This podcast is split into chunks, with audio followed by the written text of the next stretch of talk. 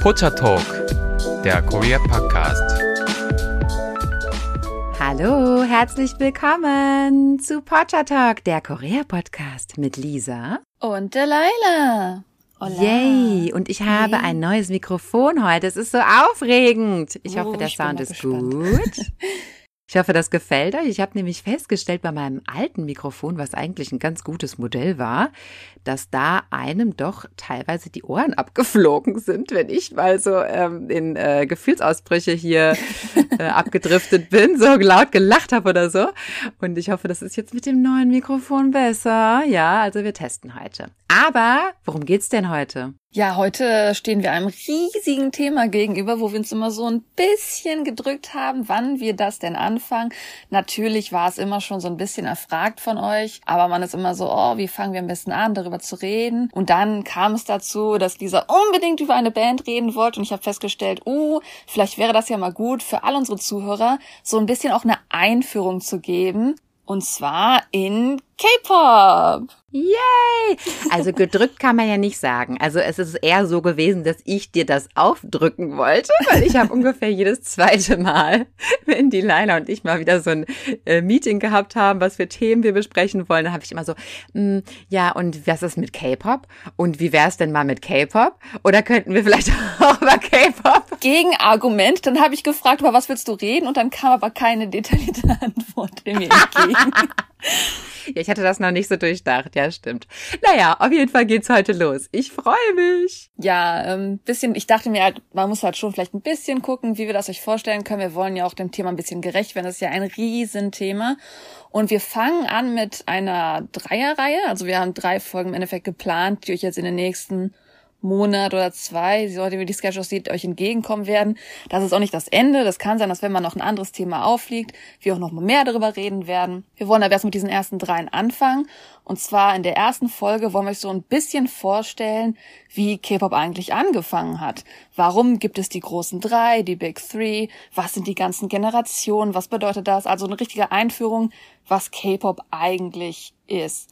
Dann die zweite Folge ist daraufhin was sich Lisa so ein bisschen gewünscht hat, wo wir über eine gewisse Band reden wollen. Aber damit ihr so ein bisschen Verständnis habt, was die Hintergründe sind, wollen wir euch in der ersten Folge diese Einführung geben, damit ihr die zweite Folge einfach so genießen könnt mit genug Vorwissen, hoffentlich. Ja, K-Pop ist nämlich tatsächlich eine Musikrichtung, die auch ganz anders funktioniert als, als äh, das Musikgeschäft in anderen Ländern, ne? Muss man halt auch so dazu sagen. K-Pop ist sehr, sehr speziell. Auf jeden Fall. Wir haben halt auch Anfragen gekriegt, was so die Schattenseiten von K-Pop angeht. Das ist natürlich jetzt nicht irgendwie das Hauptthema von K-Pop, aber damit wir das natürlich auch ein bisschen abdecken, das wird jetzt nicht in der ersten, zweiten groß passieren, dass wir haben eine eigene Folge überlegt, dass wir dann in der dritten Folge mal so die Schattenseiten ansprechen, die jetzt natürlich nicht alles von K-Pop sind. Deswegen planen natürlich auch noch mehr Folgen.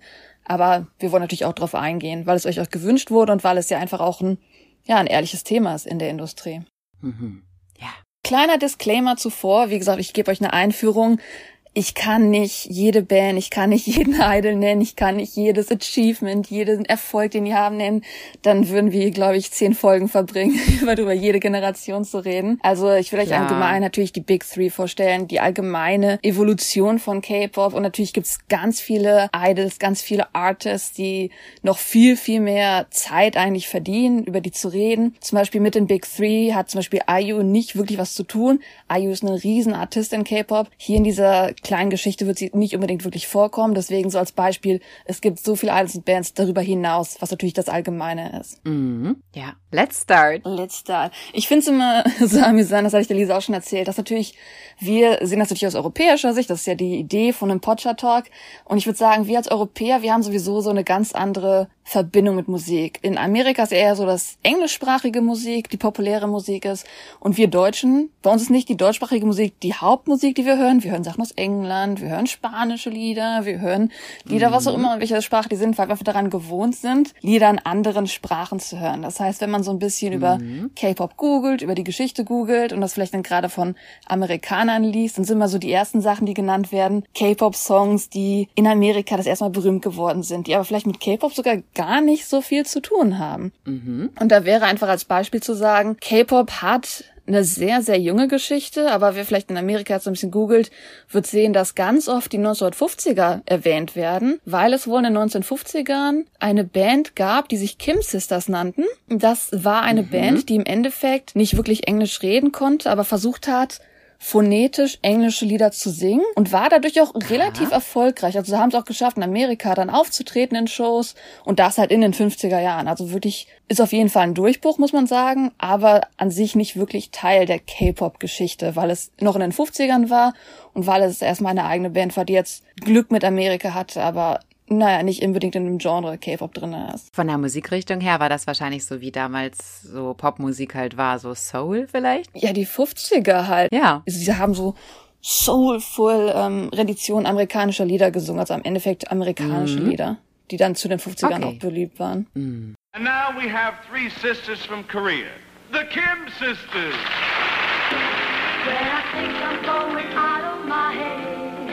Ja gut, man muss halt sagen, K-Pop hat eine junge Geschichte, weil, wie soll man es auch anders erklären, wer die Geschichte von Korea kennt, weiß, dass Korea lange Zeit mit einerseits der Imperialisierung Probleme hatte, was mit Japan war. Danach kam der koreanische Krieg und ähm, im Endeffekt war einfach die Wirtschaft nicht besonders gut genug dafür, jetzt Geld irgendwie in den Musikmarkt zu investieren oder solche Dinge zu machen. Klar. Und man muss halt sagen, dass natürlich schon Korea Musik hatte, so ist es nicht.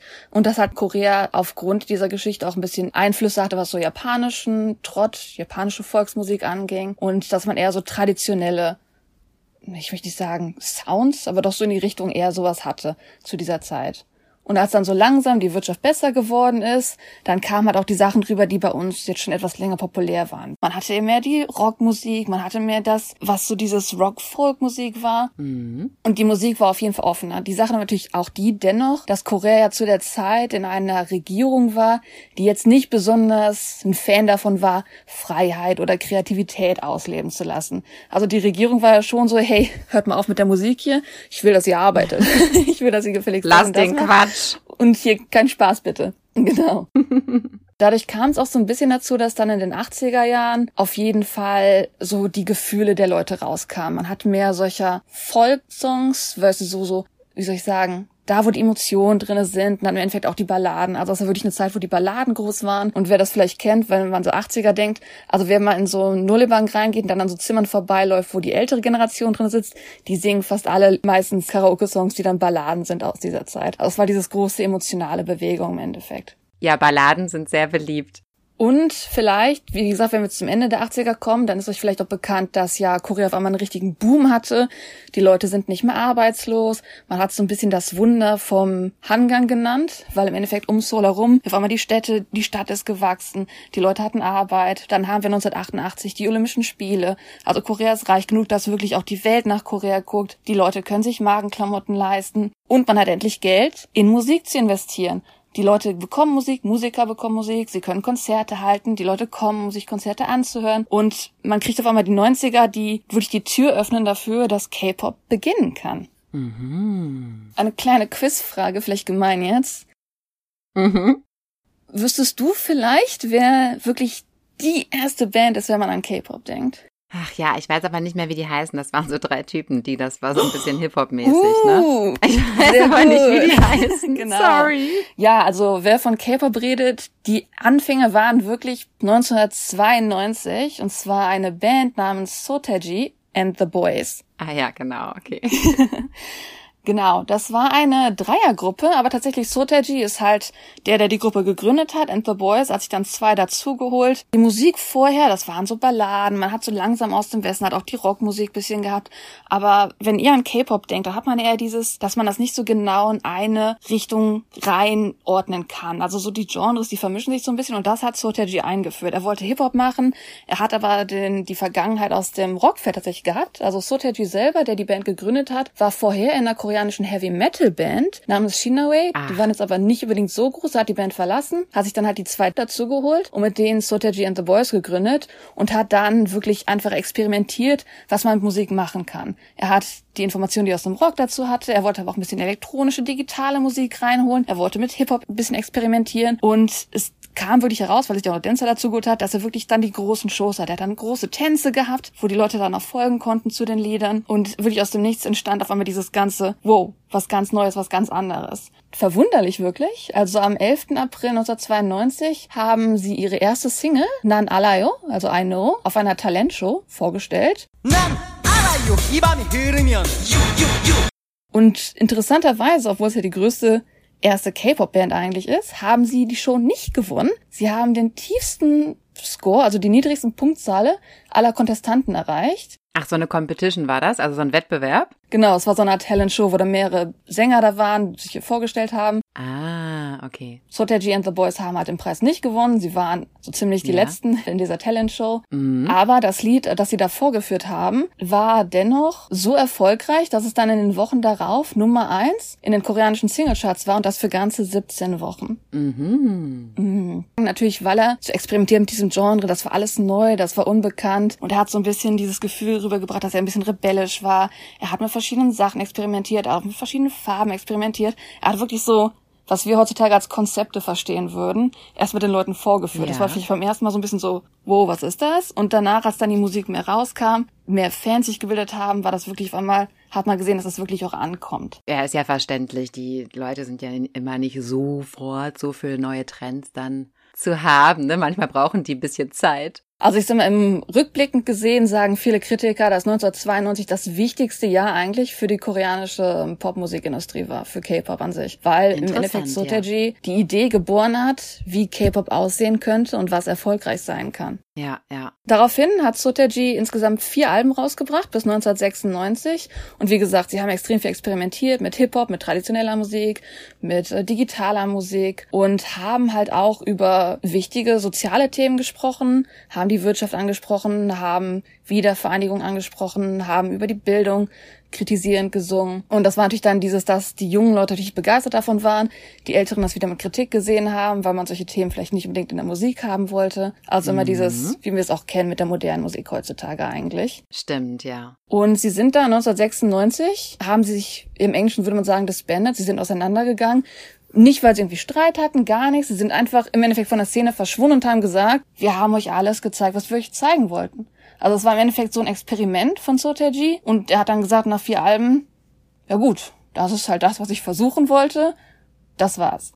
Wir haben euch alles gegeben. wir haben wir euch haben alles gegeben. Mehr. Genau, das haben die gesagt. Wir sind auf dem Höhepunkt und jetzt, jetzt sagen wir Tschüss.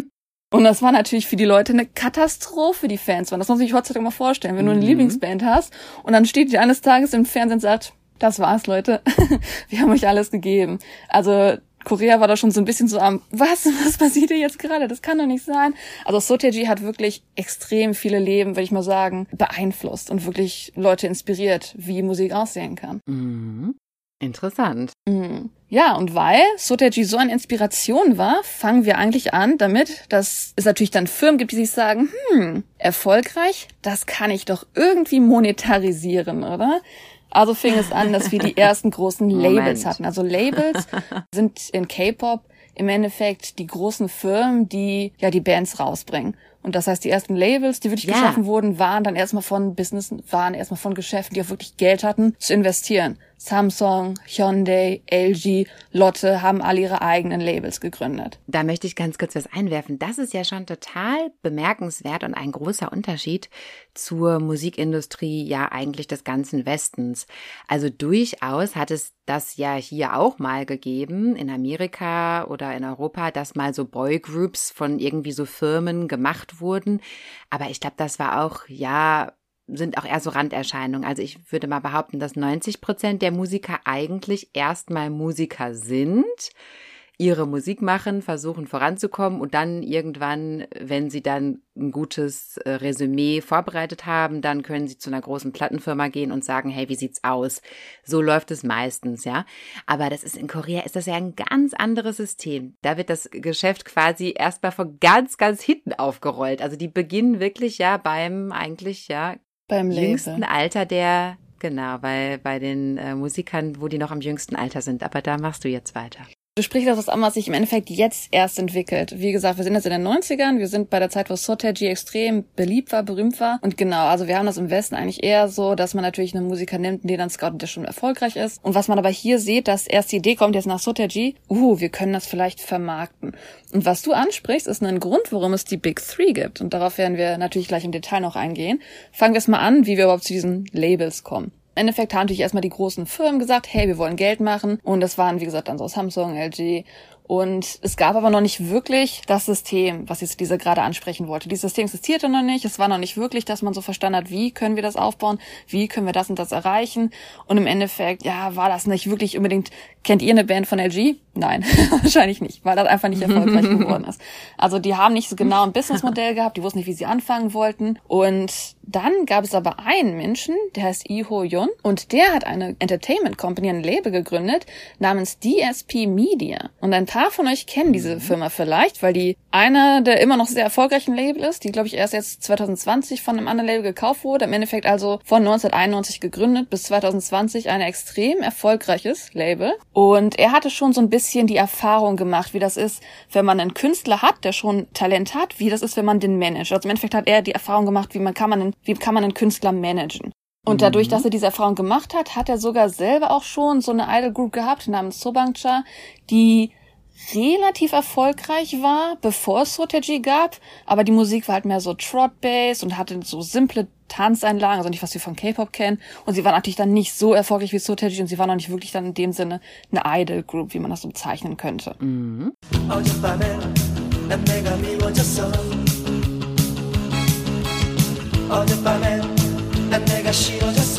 Aber weil er halt die Erfahrung hatte, konnte er sein eigenes Label, DSP Media, 1991 gründen und hat daraufhin auch erstmal so ein bisschen experimentiert und hat erst 1996 seine eigene Band rausgehauen, namens Idol tatsächlich.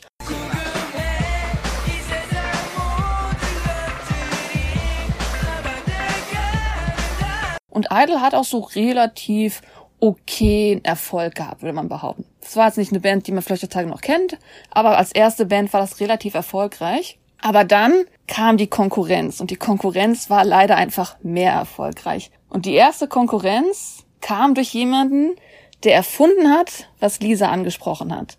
Und zwar gibt es ein Label, das 1995 gegründet wurde, namens SM Entertainment. Mhm. Kennen wahrscheinlich jetzt auch alle von euch. Das fing tatsächlich an 1995. SM Entertainment wurde von Isuman gegründet und er war wirklich der Erste, der überlegt hat, was für ein System können wir finden, um erfolgreiche Künstler herzustellen. Er hat also nicht nach Künstlern gesucht, die schnell bekannt waren. Er hat wirklich dieses Trainee-System, was wir heutzutage in K-Pop als Standard kennen, er hat das in die Welt gebracht im Endeffekt. Und daraufhin hat er mhm. fünf Sänger und Tänzer gefunden, sie trainiert und hat dann die erste SM Entertainment Idol Group HOT rausgebracht.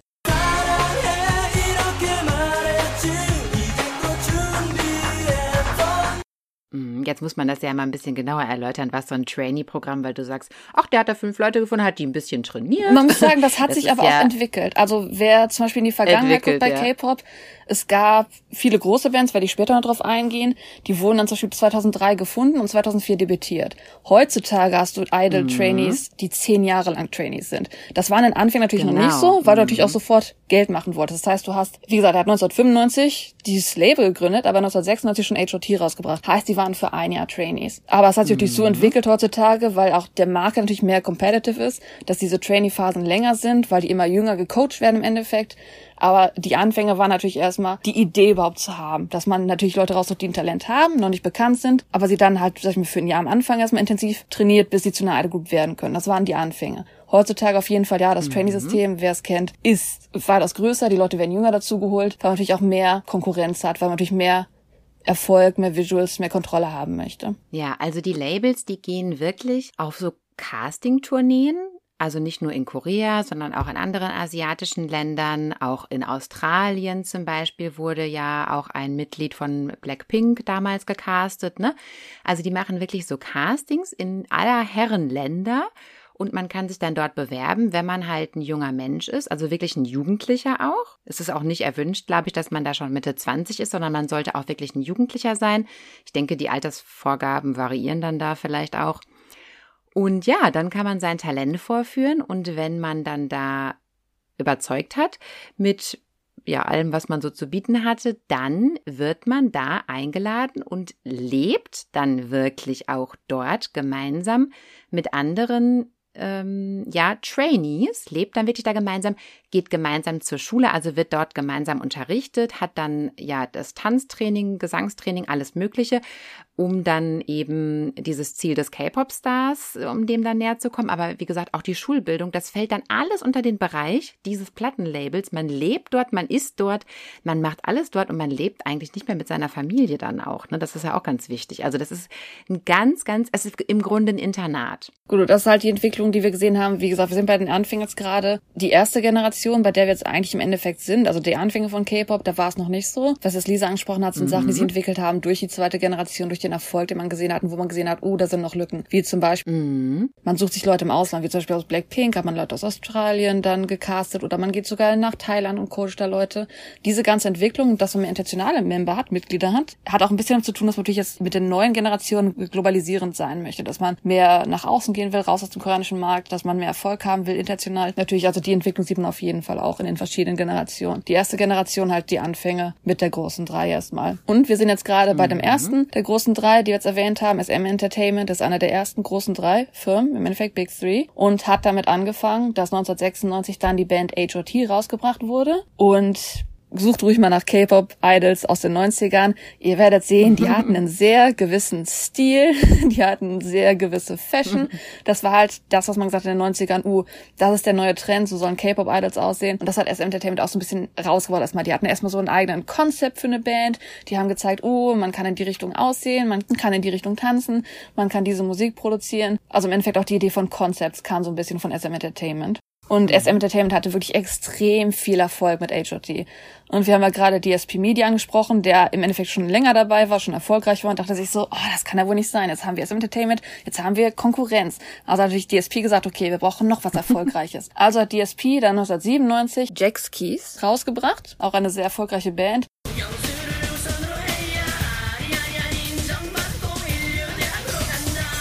Woraufhin SM Entertainment gesagt hat, okay, dann bringen wir SES raus. Das war eine sehr erfolgreiche Girlband, 1997 debütiert.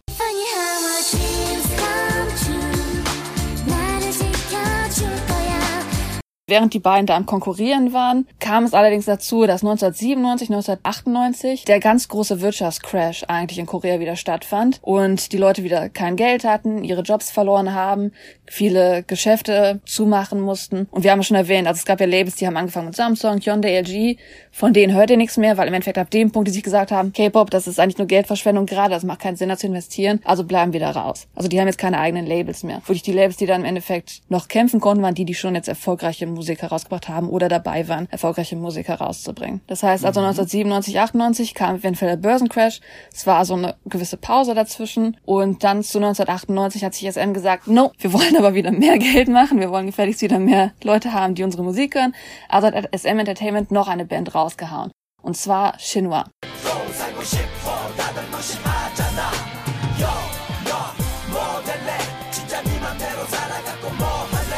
Und daraufhin hat das DSP natürlich wieder auch angenommen, hat gesagt, okay, wir müssen auch wieder eine Band raushauen.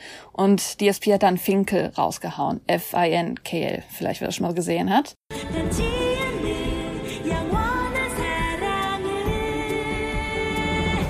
Und im Endeffekt muss man wirklich sagen, dass dann zu diesen ersten Anfängen von der ersten Generation DSP und SM eigentlich die ganze Zeit am Konkurrieren waren. Die haben beides jedes Mal die erfolgreichen Bands rausgehauen und waren im Endeffekt die Topspieler der ersten Generation zum Anfang zumindest. Mhm. Und ihr wundert euch jetzt vielleicht, ja. denn die Big Three, da gehören ja noch zwei andere dazu. Und zwar, wer dann zum Ende der ersten... Zwei haben wir doch schon. Du hast doch schon zwei genannt. Da fehlen doch jetzt nur noch einer, oder nicht? DSP ist keiner der Big Three. Erstaunlich, oder? Ach so. Ja, und zwar kommen jetzt noch zwei Spieler dazu. Und zwar JYP Aha mit GOD. Mhm. Und JYP, muss man sagen, ist auch erstmal ein sehr besonderer Fall. JYP, die, das Label besteht eigentlich aus dem Namen des Gründers, und zwar Park Jin Young. Und Park Jin Young war auch tatsächlich ein Sänger, der zu der Zeit von Sotaji selber auch aktiv war. Er hat 1994, glaube ich, das erste Mal, ist er als Künstler auf die Bühne getreten, hat sogar versucht bei SM Entertainment ein Künstler zu werden, unterzeichnet zu werden, wurde aber abgelehnt. Aber JYP war extrem erfolgreich darin, Songs zu produzieren und hat auch so ein Auge dafür, dafür, was Tanzen angeht, was Konzepte angeht.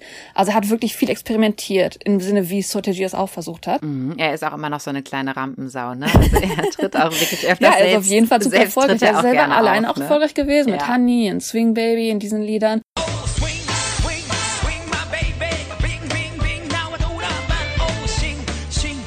Und weil er einfach dieses Auge dafür hatte, hat er dann gesagt, okay, SM Entertainment will mich nicht, aber will meine produzierten Songs. Na, na, na, da kann ich doch mein eigenes Label gründen und selber Sachen produzieren. Das hat er dann getan und hat dann im Endeffekt sein eigenes Label, JYP, gegründet.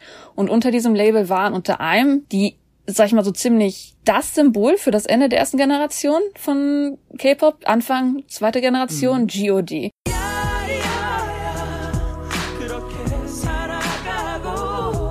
Die Gruppe der Nation im Endeffekt. Mhm. Also er hat ja schon auf jeden Fall so ein Auge gehabt. Muss auch sagen, also Shinwa ist Ja. auch eine sehr, sehr erfolgreiche Band, die ja von SM war. Und im Endeffekt, das war dann nicht mehr DSP gegen SM, sondern Shinwa gegen GOD. Also SM gegen Mhm. JYP im Endeffekt, wie das Ende der ersten Generation aussah. Das waren wirklich die zwei großen Bands. Und währenddessen Mhm. gab es eine Firma, die sich in der ersten Generation noch nicht so wirklich groß gemeldet hat, aber auch bedeutend, denn ein Mitglied von Soteji and the Boys war Yang Hyun-sok. Und wer diesen Namen vielleicht kennt, der hatte relatives Talent als Produzent auch, hat sich gedacht, hm, gut, vielleicht könnte ich ja selber auch ein Label gründen und hat dann 1996 sein eigenes Label gegründet. Das hieß aber erstmal noch Yon Label. Er hat es ein paar Mal umbenannt, nachdem er nicht so ganz erfolgreiche Artisten rausgebracht hatte. Einer davon allerdings Gino schon, der war schon relativ erfolgreich.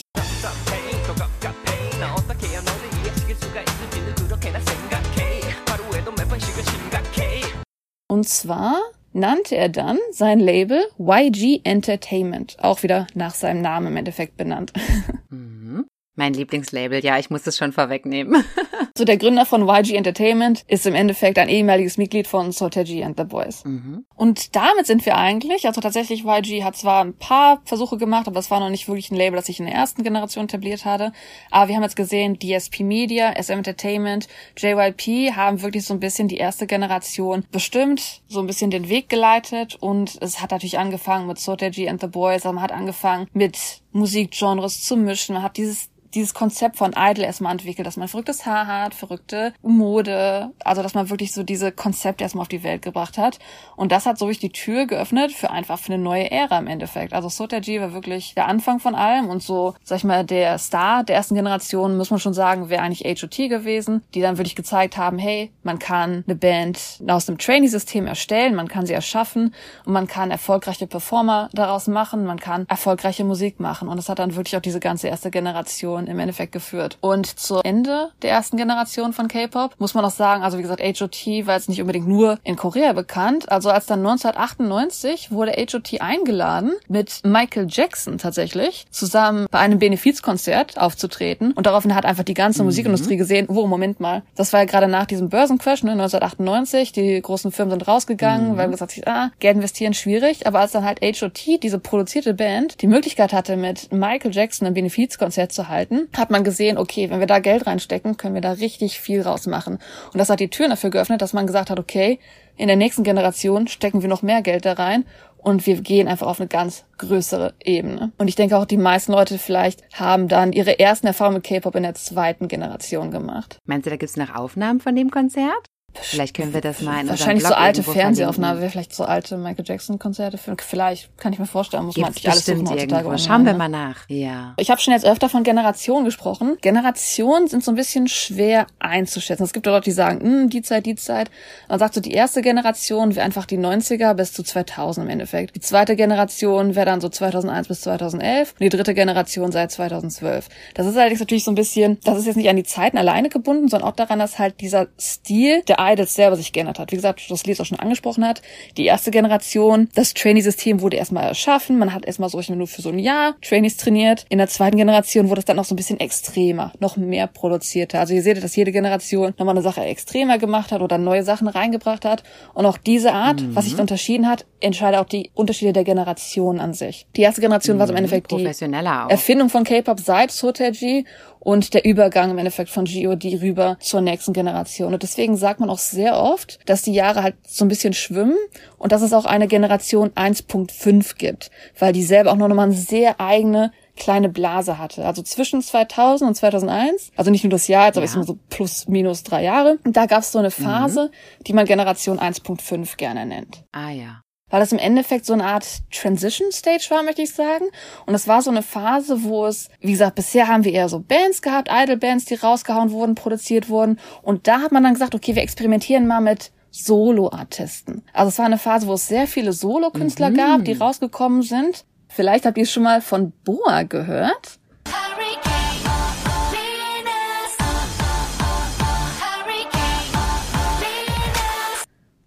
Boa ist zu dieser Zeit debütiert worden von SM Entertainment und Boa ist bekannt als Asiens Stern, möchte ich wirklich sagen. Also sie war eine der ersten großen Solo-Künstler, die K-Pop hergestellt, hergestellt hat. Klingt leider blöd, aber so ist es ja leider. K-Pop-Idols werden ja durch dieses Ja. System hergestellt. Ja. Und sie hat es so ein bisschen pioniert. Sie ist so erfolgreich geworden, weil sie es geschafft hat, in Japan auch zu debütieren. Vielleicht viele, die K-Pop gar nicht kannten, aber an J-Pop Interesse hatten, haben viel von Boa gehört, weil sie auch in Japanisch auch Lieder rausgebracht hat in Japan, wodurch sie in Japan extrem groß geworden ist.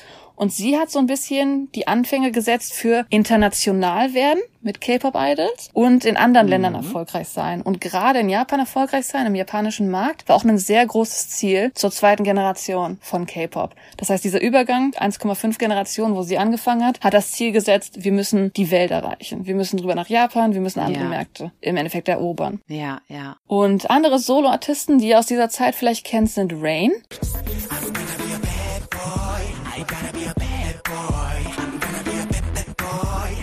Auch sehr, sehr erfolgreich. Tatsächlich übersetzt Regen. Im Koreanischen heißt es auch Bi, also Regen. Und Seven.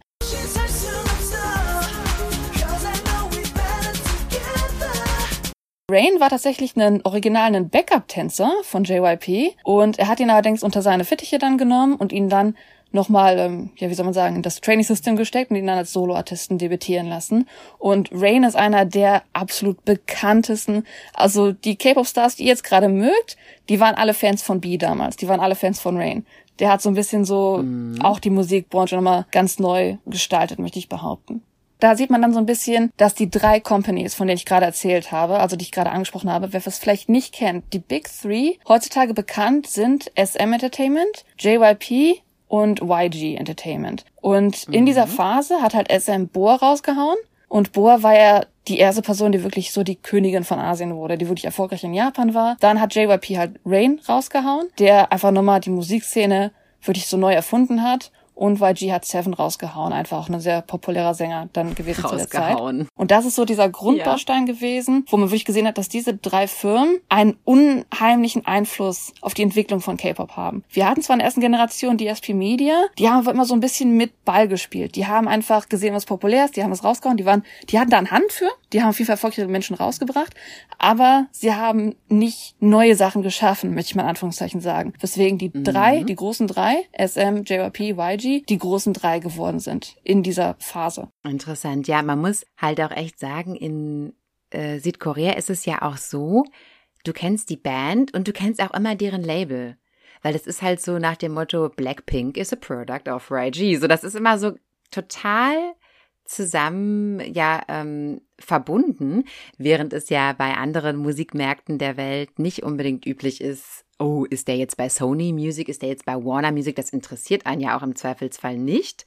Aber auf dem koreanischen Musikmarkt ist das richtig so wie der Markenname der Band Mm, eigentlich, absolut. ne? aus welchem Label die kommen. Das muss man wirklich sagen. Also die Label, gerade weil sie die natürlich die Idols produzieren, ich mag das Wort nicht, aber es ist leider so, weil sie die Labels ja, weil sie die Idols produzieren, sind sie auch damit einfach verbunden. Das heißt, man, das Label steht hinter dem Idol und das Idol promotet ja auch dann im Endeffekt das Label. Also natürlich wird am meisten natürlich auch Geld reingehauen in die Firma, um wieder natürlich mehr Idols zu produzieren zu können. Mhm. Was interessant ist, dass zum Ende der Generation 1.5, wie gesagt, es war wirklich so eine Generation, wo es viele Solo-Künstler gab und viele Bands, die jetzt vielleicht in der ersten Generation waren, die natürlich aber nicht unbedingt so eine lange Lebenszeit hatte. Ich sag mal, viele Verträge waren es auch nicht unbedingt, dass die, wenn man eine Band gegründet wird, dann hat die ja meistens einen Vertrag. Das ist jetzt nicht eine freiwillige Band, die sich freiwillig zusammengesetzt hat, die jetzt ewig zusammenarbeiten will, sondern der Vertrag endet irgendwann, dann ist ja eine Band einfach auch nicht mehr existent. Und viele Bands der ersten Generation, viele einzelne Mitglieder davon haben sich gesagt, oh, ich möchte jetzt gerne mein Solo-Ding versuchen, vielleicht wird das ja was. Und da gab es dann zum Beispiel Kangta Aha. von H.O.T. hat das versucht in dieser Generation. Und wer aber sehr erfolgreich geworden ist, in dieser 1.5 Generation war eine Frau namens Lee Hyoli. Hey,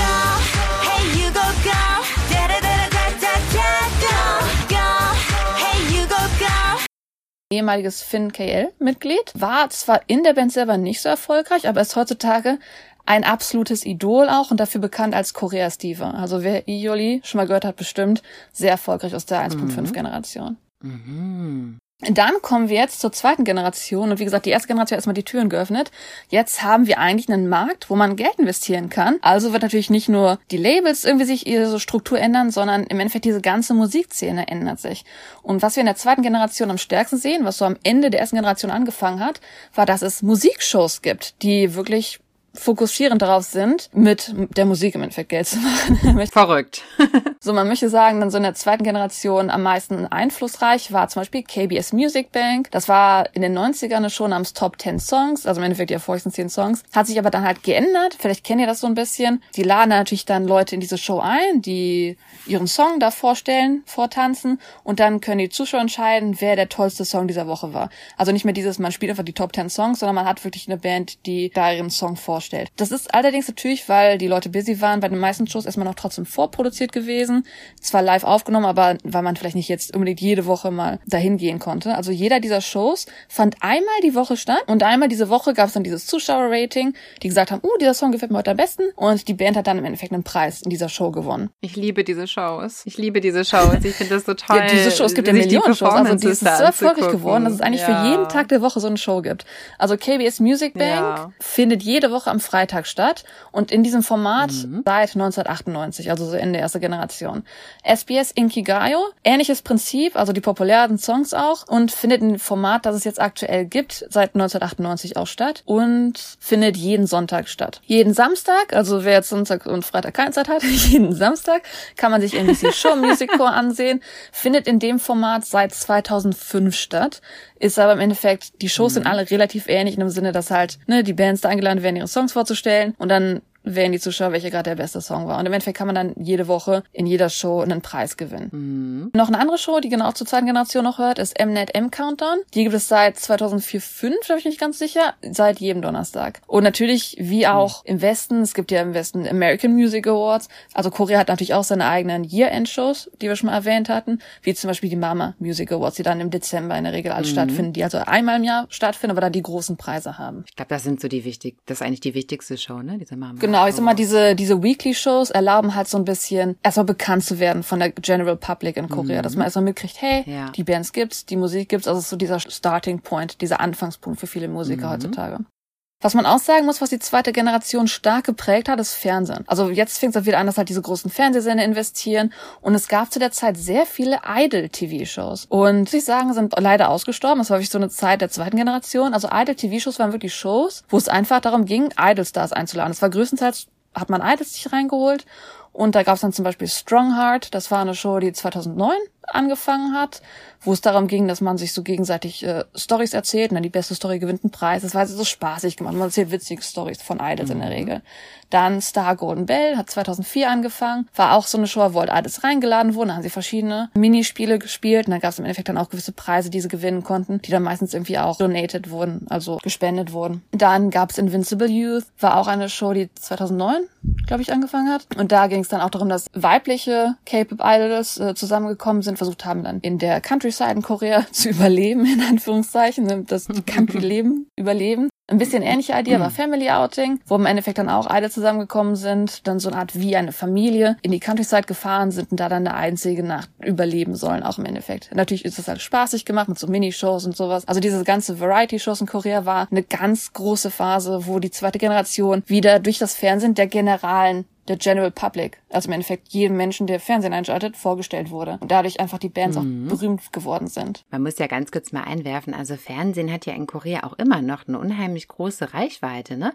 Das hat sich in Deutschland total gewandelt. Also ich glaube, dass, ja, ich habe da jetzt keine Zahlen zu, aber ich würde behaupten, dass hier das Fernsehen weitaus weniger stark angenommen wird als in Korea, weil in Korea auch einfach coole Shows laufen.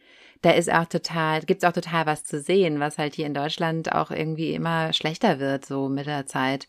Ähm, bin ich, glaube ich, nicht die Einzige, die der Meinung ist. Aber in Korea ist Fernsehen immer noch cool. Ja gut, also diese Fernsehkritik gibt's natürlich über auf der Welt. Also ich sag mal, wie gesagt, ich habe es gerade erwähnt, das ist die zweite Generation. Es gibt so die kleine Kritik, dass zur dritten Generation, auf die ich ja später eingehe, dass es schwieriger wird, diese Bands allgemein zu finden im Fernsehen. Ich sag mal, der Vorteil der zweiten Generation war, das gucken sich nicht nur die Fans an, das gucken sich die Eltern mit den Fans an, die jetzt für ihre Kinder sind. Das guckt sich die ganze Familie an. Das heißt sogar, dann hast du da Eltern, die Ja. sagen, uh, ich mag diese Band ganz besonders. Ich habe ganz oft halt ältere Leute getroffen, die gesagt haben, uh, ich habe das total gerne, ich mag den total gerne, weil ich den immer in dieser Show sehe. Und in der dritten Generation, das werdet ihr sehen, Ah, hat jeder sein gibt eigenes es weniger Gerät, dieser ja. Idol-Shows. Also die, die Labels wollen sich mehr riskieren, dass man vielleicht dann von einem, von einem Fernsehsender vielleicht blöd dargestellt wird. Es gibt weniger dieser Shows Mhm. und viele Leute sagen heutzutage, dass es, klar, wenn es Fans gibt, die finden dann ihre Online-Content-Sachen, aber es ist schwieriger, Genau. allgemein die koreanische Gesellschaft zu erreichen, wenn man halt nicht mehr diese Shows im Endeffekt hat, die in der zweiten Generation existiert haben. Interessant. Stimmt, jetzt sitzen ja nicht mehr alle gemeinsam vorm Fernseher, sondern jeder hat sein eigenes Endgerät in der Hand irgendwo und ja, ja, macht da sein eigenes Ding. Ja, ich muss sagen, also ich sag mal, die zweite Generation hat SM dann auch wieder mit einem kleinen Knall angefangen. Und zwar muss man schon sagen, dass die größte Band, die SM Entertainment im Endeffekt in der zweiten Generation rausgehauen hat, war Dongbang Shinki und international bekannt als TVXQ in 2004.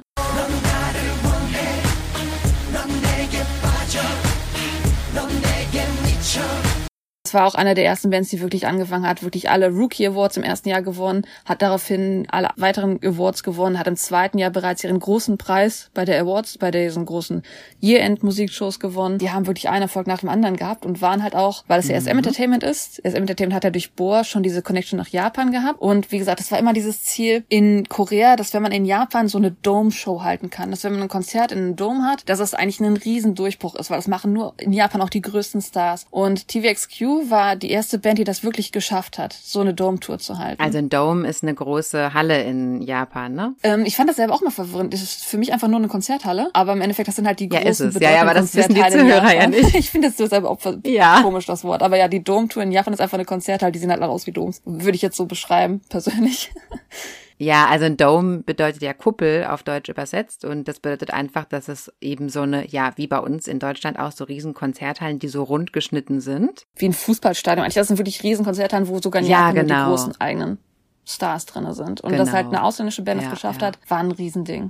Also TVXQ, Dongbang Shinki ist tatsächlich bedeutet Rising Gods of the East. Und das war so die Idee, was SM haben wollte. Also sie wollten, dass TVXQ nicht nur Japan erreicht, also nicht nur Korea erreicht, sondern auch Japan im Endeffekt sogar aus China. Also TVXQ ist die chinesische Version des Namens. Und damit haben sie so ein bisschen den, Markt geöffnet. Und weil sie dann so erfolgreich waren, hat SM Entertainment weitergemacht und hat dann 2005 Super Junior rausgehauen.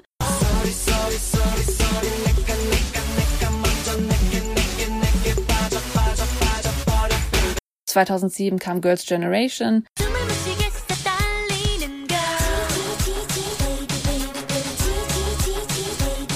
...2009 kam Shiny.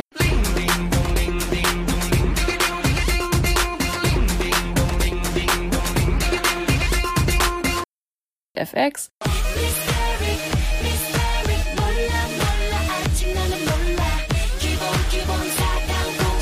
Und ich glaube, das sind alles Namen, die ihr wahrscheinlich alle kennt. Das waren wirklich so die großen Musikstars, die SM Entertainment rausgebracht hat. Und die auch wirklich alle weltweit unheimlich erfolgreich waren. Hm, Die auch bis heute ja auch noch aktuell sind. Die meisten waren auch sehr, sehr erfolgreich in Japan, haben meistens Musik in Japan schon mal rausgebracht. Auch in diesem Bereich, wo man erfolgreich sein wollte. Man wollte in Japan erfolgreich sein, wollte in China erfolgreich sein. Also hatte man sich auch Mitglieder geholt, die dann Japanisch können oder Chinesisch. Und nicht, was wir heutzutage eher sehen, sondern Leute dabei sind, die vielleicht Englisch können. Also die zweite Generation war sehr auf Japan, China fokussiert. Mhm. Und die Lieder wurden auch zum Teil dann auf Chinesisch und Japanisch übersetzt für den Markt, ne? Nicht nur Also übersetzt, sondern manchmal auch vorgetragen. Also wirklich, also zum Beispiel Girls' Generation, dieses GG, da gibt's auch in Japan, also von jedem großen Lied von Generation Ja, das meine ich, japanische Version von, die dann in Japan halt, die Version war, die rausgebracht wurde. Ja, das meine ich ja. Die haben das ja dann, die haben das dann auch in der Sprache halt gesungen. Mm, genau, genau. Also es war auf jeden Fall Fokus darin, auch die Sprache nennen zu können. Und das war auch der Anfang, würde ich mal sagen, wo man gesehen hat, dass man auch Mitglieder hatte, die halt aus einem anderen Land kamen. Das war aber natürlich noch kleiner. Wie gesagt, wir haben gesehen mit Blackpink zum Beispiel, ne, dass man in die englischsprachigen Länder geht. Aber die zweite Generation war noch relativ klein gehalten. Man hat dann zum Beispiel bei SM gesehen, dass es zum Beispiel in Super Junior chinesische Mitglieder gab oder dass es bei FX ja Victoria und Ember gab, die ja, glaube ich, aus China und aus den USA kommen. Das waren wirklich so die Anfänge. Und natürlich SM war jetzt nicht die einzige, das einzige Label, was irgendwie erfolgreich war in der zweiten Generation. Jetzt kommen wir zum Label, wo Lisa Fall noch drüber reden möchte, auf jeden Fall. Und zwar YG. 2003 debütierte YG Entertainment, Epic High, eine sehr, sehr populäre Alternative Hip-Hop-Gruppe.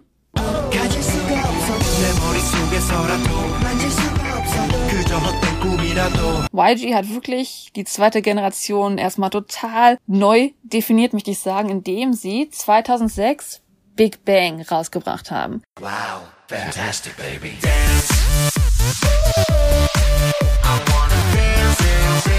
Und zwar durch ein Survival-Programm. Also auch haben sie den Fernseher involviert. Ich möchte sagen, so eine Art wie Deutschland sucht den Superstar, aber halt nur in der eigenen Firma.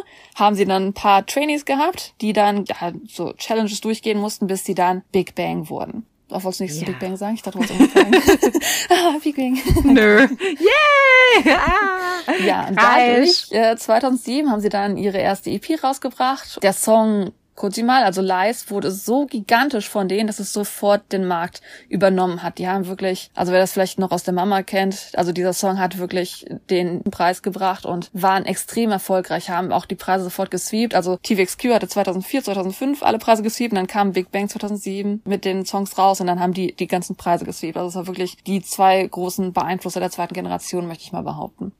Was so ein bisschen ein kleiner Unterschied war, dass SM Entertainment halt, wie gesagt, SM Entertainment hat dieses System rausgebracht, die, wie man Leute trainiert, wie man diese Bands macht, dass äh, TVXQ eher Lieder hatte, die denen gegeben wurde, denen vorgegeben wurde. Big Bang, der Unterschied war ein bisschen, dass viele der Lieder selbst produziert waren. Durch zum Beispiel G-Dragon, er hat sehr viele seiner Songs selbst produziert, hat dadurch auch eine sehr erfolgreiche Solo-Karriere angefangen, noch in der zweiten Generation selber auch. Und ähm, dadurch haben sie so auch nochmal eine ganz neue Art von Konzept und Mode rausgebracht, die sie sehr selbst beeinflusst haben. Was auch fast ein bisschen Neues, muss man sagen, war. Wie gesagt, bisher war alles sehr stark produziert und jetzt hat YG gesagt, okay, wir öffnen das so ein bisschen mit Individualität, dass man Sachen auch selbst produziert. Ja. Bei den Boybands war es halt im Endeffekt ja dann TVXQ gegen Big Bang. Also wenn man so in dieser Konkurrenzdenken denkt, aber heutzutage hat man gesehen in der zweiten Generation, wenn man Konkurrenz hat, ist das eigentlich super, weil dann hat man Leute, die noch mehr dich unterstützen wollen. Also hat man so ein bisschen auf der Konkurrenz auch ein bisschen gespielt und Girls Generation war wie gesagt die erfolgreiche Girlband SM und YG hat daraufhin auch eine erfolgreiche Girlband rausgebracht und zwar 21.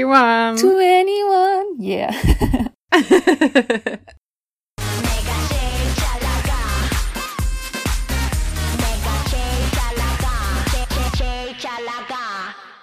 So, die haben auch extrem viel erfolgreiche Lieder gehabt. 21 tatsächlich extrem erfolgreich. Die haben Lieder so anders rausgebracht, dass sie von Billboard selber als eine der bedeutendsten K-Pop-Groups genannt wurden, weil sie einfach was Neues auf den Tisch gebracht haben. Also viele Girl-Group-Konzepte bis dahin, ich spreche von Konzepten, was ja leider produziert ist, viele Konzepte bis dahin waren eher so dieses Girlfriend of the Nation, dieses Süße, dieses Unschuldige. Ja, Klar, man hat ein genau. bisschen mit Edgy auch experimentiert, aber 21 war das erste Mal, wo es dann wirklich dieses, ich möchte sagen, Girlboss-Idee war. Dass so eine Frau einfach so Ja, sagt, ich bin so ne, I'm edgy. best, also Mhm. dieses was Eigenes nochmal rausgebracht hat. Ja, so starke, sta stärkere Charaktere, genau. Also ich würde sagen, diese vier Bands sind so die erfolgreichsten, das muss ich als in Anführungszeichen setzen, aber so die bekanntesten Influenzen, Einflüsse der zweiten Generation im K-Pop. Und was wir natürlich noch nicht erwähnt Ja. haben, JYP. JYP selber hat auch extrem viele Erfolge für K-Pop gebracht in der zweiten Generation. Nobody von Wonder Girls.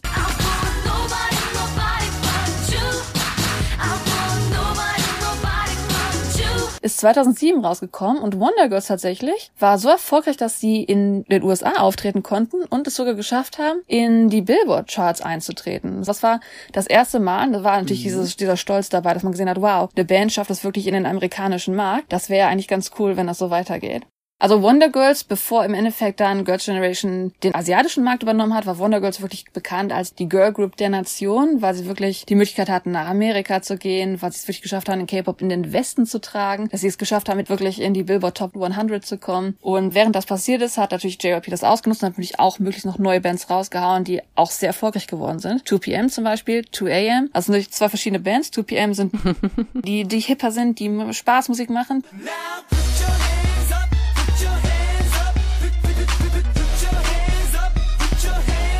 2 AM ist die Balladenversion, das sind die, die ruhigere Band.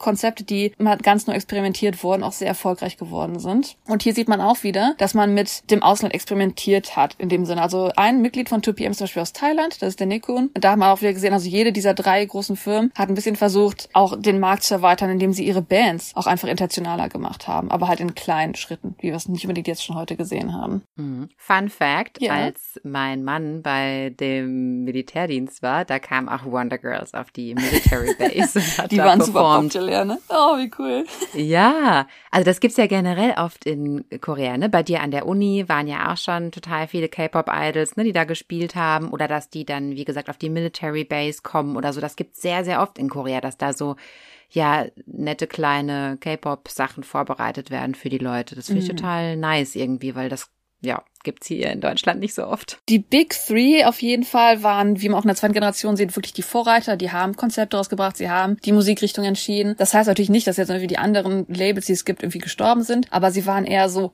Mitreiter. Sie waren jetzt nicht mehr die, die das alles erstellt haben, sondern sie waren dabei, also zum Beispiel DSP Media, was wir aus der ersten Generation noch kennen, war natürlich immer noch eine erfolgreiche Firma. Und DSP Media hat auch gesagt, okay, den asiatischen Markt zu übernehmen, ist eine ganz gute Idee. Und die haben zum Beispiel Kara rausgebracht. Und Kara war wirklich die Band in Japan.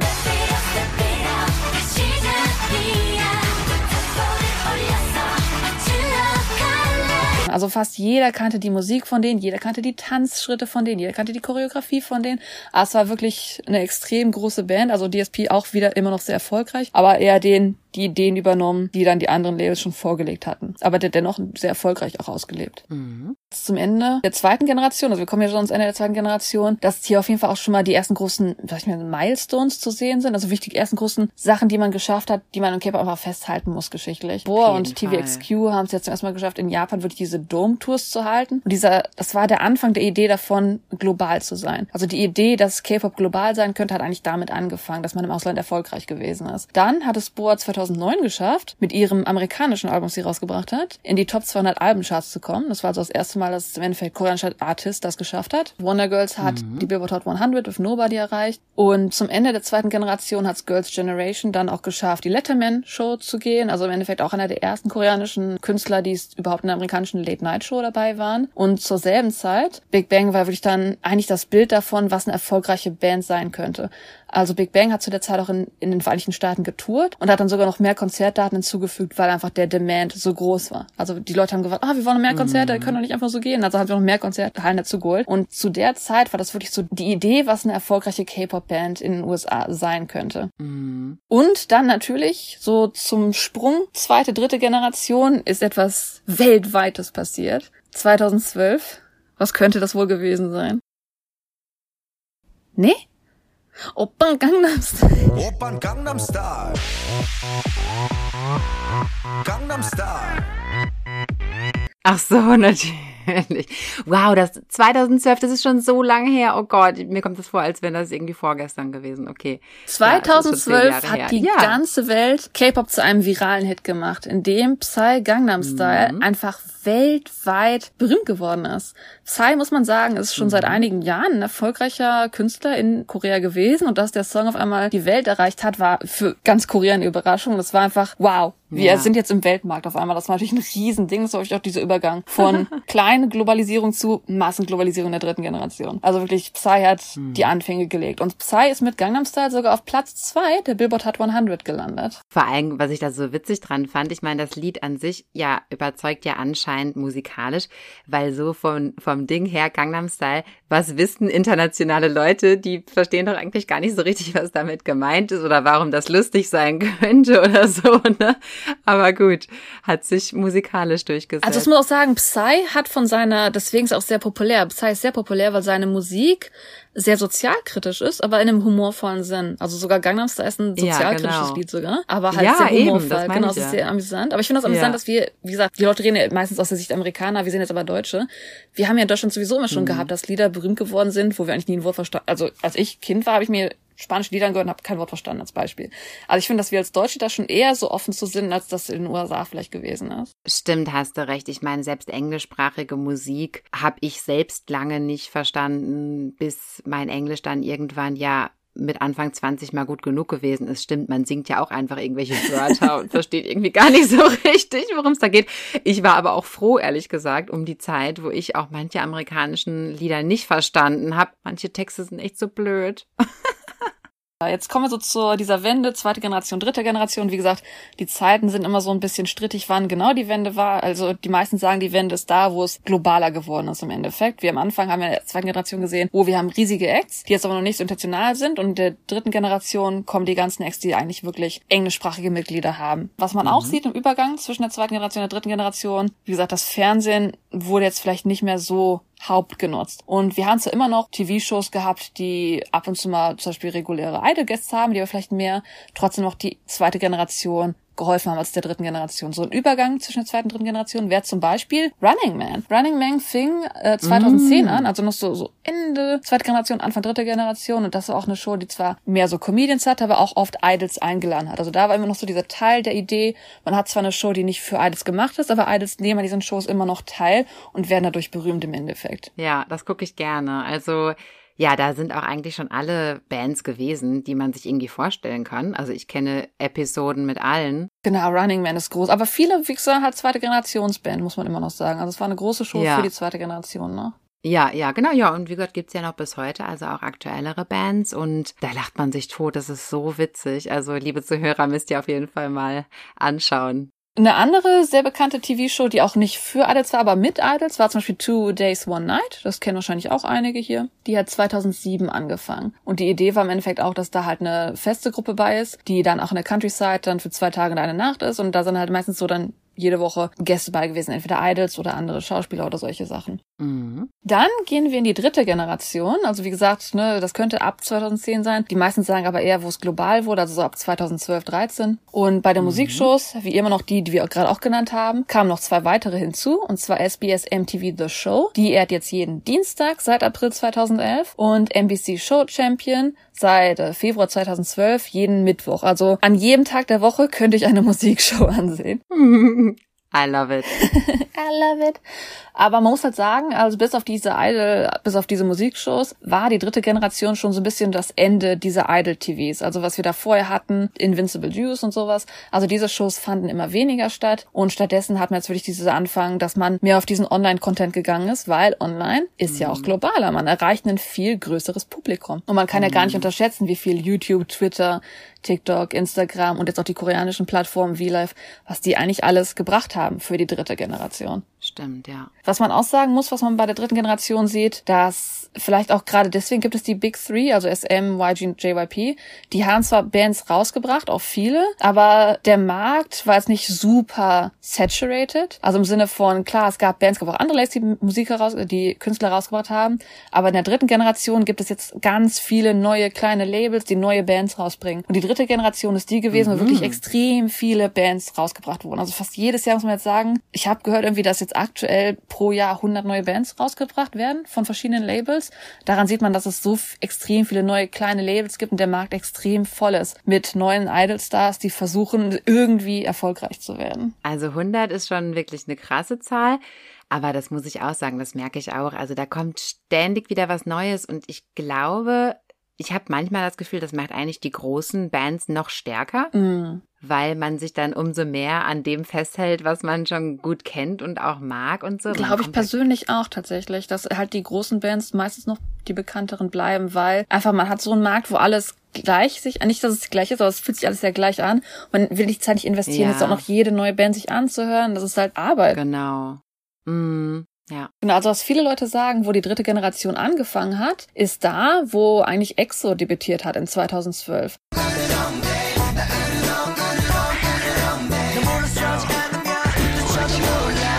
Und EXO hat zu der Ah, ja. Zeit auch dieses SM-Konzept gehabt, dass es eine koreanische Variante gibt und eine chinesische Variante. Also es ist so ein bisschen diese Anfang, ne? global denken. Also es gab EXO und da gab es unter EXO nochmal EXO M und EXO K. Also EXO K für Korea und EXO M für Mandarin. Also in China sind die aktiv gewesen. Und das war diese Idee, dass man wirklich den Markt erweitert und damit erfolgreicher wird. Und EXO, als sie debütiert sind, waren auch extrem erfolgreich mit ihrer Musik und hat zu der Zeit auch eines der größten Fandoms in Korea, als sie rauskam. Mhm. Und man würde sagen, dass zu der Zeit, wo sie rauskam, die einzige Konkurrenz eigentlich noch Big Bang war, die seit der zweiten Generation immer noch sehr, sehr stark ist. Diese Idee dieses Konzepts, dieses globalen Denkens, dieser Subgroups haben, hat so die Tür in der dritten Generation im Endeffekt auch geöffnet. Und ja gut, wir haben es jetzt erwähnt, weil es natürlich, es, es gibt so ein Übermaß an neuen Bands, also ich kann das auch gar nicht alle nennen, weil es war einerseits unverschämt den ganzen Bands gegenüber, die vielleicht auch ein Wort verdienen würden, es sind einfach so viele. Mhm. Ja, Und dadurch hat man aber gesehen, dass zwar der Fernseher nicht mehr so involviert ist, aber was extrem populär ist ist, in der dritten Generation, waren diese Survival-Programme, wo im Endeffekt ja auch, Aha. kennst du ja auch, Winner.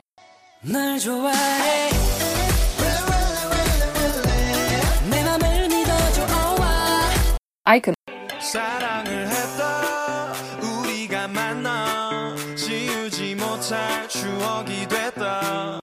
Survival-Shows meinst du jetzt im Sinne von so Wettbewerbe auch, ne? Genau, also das waren die Anfänge mit, das hat ja YG auch so angefangen, dass man erstmal in der Firma selber diese Company Survival-Programme hat. Also dann hat ja YG selber, hat im Endeffekt ja Winner dann zur Welt gebracht und hat dann Icon, war dann die Verlierergruppe, die halt auch dann noch debütiert ist. Dann bei JYP gab es ja diese Survival-Show namens 16, glaube ich, wo dann Twice rausgekommen ist.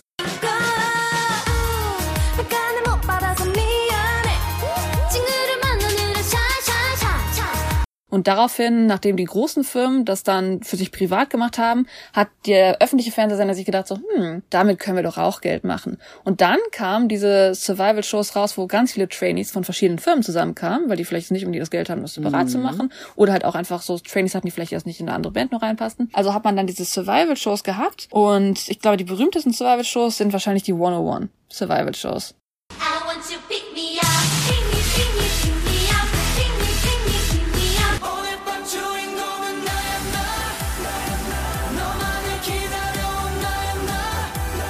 Survival-Shows, das hört sich an wie, als ob die da irgendwie sich durch den Schlamm robben müssen oder Das muss man vielleicht erklären. Die heißen in Korea tatsächlich Survival Show. Das liegt daran, Ja. dass sie im Endeffekt jede Competition, die sie haben, überleben müssen. Also natürlich nicht, sie sind jetzt nicht im Dschungel. ja. Sie müssen jetzt nicht irgendwie so einen Dreck oder so eine Competition beübrigen. Nein. so also es ist an. nur, die haben Musik-Competitions jede Woche oder sowas und daraufhin wird die Gruppe mal kleiner, bis am Endeffekt dann nur noch bei 101 zum Beispiel hat man dann nur noch elf Personen übrig bleiben, die dann die finale Band gründen, die dann für ein Jahr aktiv Ja. ist, weil die aus verschiedenen Labelmitgliedern im Endeffekt bestehen. Und diese Labels haben Mhm. dann so ein Abkommen für ein Jahr und nach diesem Jahr wird die Band einfach aufgelöst. Das ist im Endeffekt so ein Fernsehsystem-Idee. Und ich glaube, von 101 gibt's jetzt schon Mhm. vier Programme. Und ob es jetzt weitergeht, damit weiß ich nicht genau, weil da natürlich auch die Kritik ist mit, naja, war das jetzt alles so mit den Voting-Systemen korrekt oder nicht? Die Idee, warum diese Ah, Sachen so okay. populär geworden sind, war eher die, dass man halt, ne, man hat so viel Bands, die rauskommen, man hat so viel, dass man erstmal neu sich angucken muss, dann gibt's die Konkurrenz mit diesen, die sind visuell so, die sind visuell so. Und dieser Vorteil dieser Survival, sorry, Shows, also dieser Musikkünstler-Shows, Ja. ist einfach der, dass man jetzt vielleicht mehr auf das Talent separat gucken kann. Man hat halt ein paar Leute, die da vorgeführt werden, so, ja, dieses bisschen wie so Deutschland sucht den Superstar, dass man halt so, die den Fokus auf ein paar Leute Ja. hat, die dann ihren Talent vorführen können. Man sucht dann eher nach dem Talent, als dass man nach was anderem sucht unbedingt. Und die Zuschauer voten dann auch, ne? Genau, die Zuschauer voten, aber bei diesem Votensystem gab es Mhm. halt ein paar, wie soll ich sagen, Skandale, dass da vielleicht die Firmen so ein bisschen Votes gekauft haben und sowas.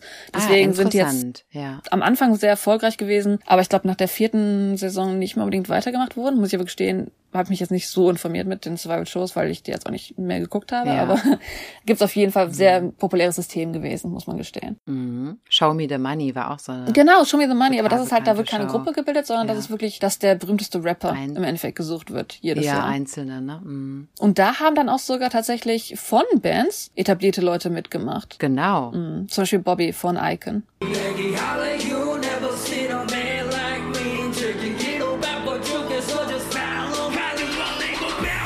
Ja, Mino, glaube ich auch.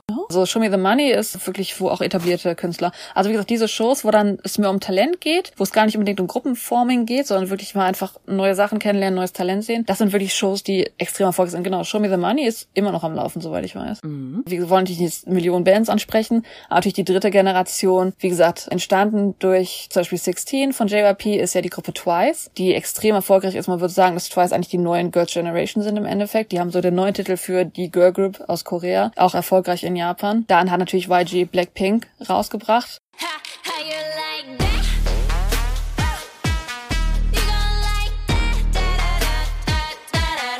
Wo man auch sagen muss, dass Blackpink, sag ich mal, die neuen 21 genannt werden, aber einen extrem großen weltweiten Markt einfach haben. Mhm. Dass sie mit Leuten arbeiten wie Selena Gomez und dass sogar ihre Musiklieder noch schneller erfolgreich werden als manchmal sogar Songs von Ariana Grande. Ja, das muss man halt echt sagen. Die machen das jetzt mittlerweile sehe ich das jetzt total oft, dass die halt dann, äh, ja, Blackpink mit Lady Gaga hat die schon einen Song, haben die schon einen Song mit, ähm, ja, Selena Gomez, mit äh, Dua Lipa, ach ja, noch mehr.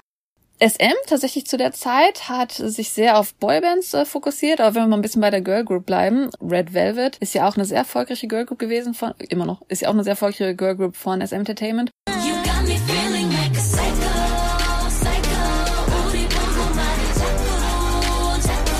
Was man bei Red Velvet sagen muss, Red Velvet ist die erste Band, die 2018 in Nordkorea ein Konzert gehalten hat. Das war diese Idee von diesem Was? Friedenskonzert zwischen Süd- und Nordkorea, was, wo es ja sehr amüsante Ah. Memes online gibt, wer da mal nachsuchen will. Aber tatsächlich, Kim Jong-un hat sich Zeit genommen, dieses Konzert zu sehen und ähm, das ist so ein ganz eigenes Ach, Highlight, finde ich Zeit genommen. Das war wirklich ein Highlight. Das muss ich mir mal anschauen. Ach, das hast du noch nie gesehen. Das war ein riesen Meme Nein. 2018, wie die einfach, wie die gezwungen wurden, nicht zu reagieren, während Red Velvet da die Girl-Tänze davor führt. War super interessant. gezwungen wurden, keine Gefühlsausbrüche zu zeigen, weil es nicht so üblich ist. Ja, Oder was? genau, so in die Richtung. ist total memevoll amüsant. Oh. Muss man nach den Memes davon suchen. Okay.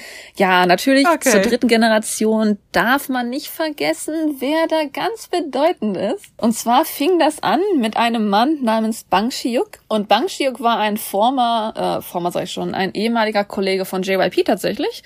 Hat ihm ein bisschen geholfen mit Produzieren.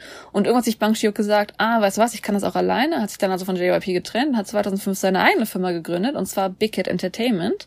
Und unter denen hat er dann nach einer Hip-Hop-Band gesucht, die er gründen wollte und hat dann im Endeffekt 2013 BTS rausgebracht und BTS hieß damals Bangtan Sonyeondan, also immer noch, der ist immer noch Bangtan Sonyeondan, Ja, ich aber international heißen die halt BTS und die Idee, warum das der Crunch ein bisschen wichtig ist am Anfang jetzt, die sind ja 2013 rausgekommen und BTS, also Bangtan Sonyeondan, heißt eigentlich, Bangtan heißt Bulletproof, also dass man Schusssicher. Kugelsicher. Kugelsicher, genau. Und Sonja dann, oder Endeffekt, das waren halt kugelsichere junge Kerle. Die sind halt 2013 mit einem eher so edgy, die wollten so Hip-Hop-Image haben, deswegen auch so einen toughen Namen haben. Aber das war zu der Zeit tatsächlich gar nicht so unbedingt eine neue Idee. Also es gab ja auch BAP zum Beispiel, die hatten auch so eine Art dieses Image.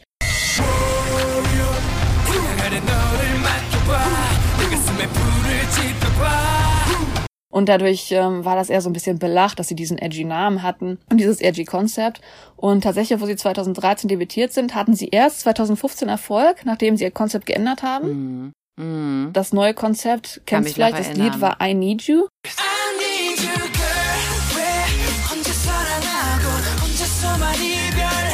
Und I Need You im Mai 2015 hat bei allen Shows gewonnen. Das fing an mit, die haben bei SBS MTV The Show den ersten Preis gemacht, also diese, diese Weekly-Shows, wo man Preise gewinnen kann. Also der Anfang, dass die General Public Mhm. einen erstmal kennenlernt. Fing 2015 an, dass sie in diesen ganzen Shows durchgehend gewonnen haben. Und 2016 haben sie dann ihren ersten großen Preis bei einem dieser End-Year Music Award Shows gewonnen. Und tatsächlich weltweit, dieser Durchbruch kam dann so 2017, 2018 im Endeffekt, wo dieser große globale Erfolg eigentlich angefangen hat. 2017 hat BTS das erste Mal DNA bei den den AMAs performt.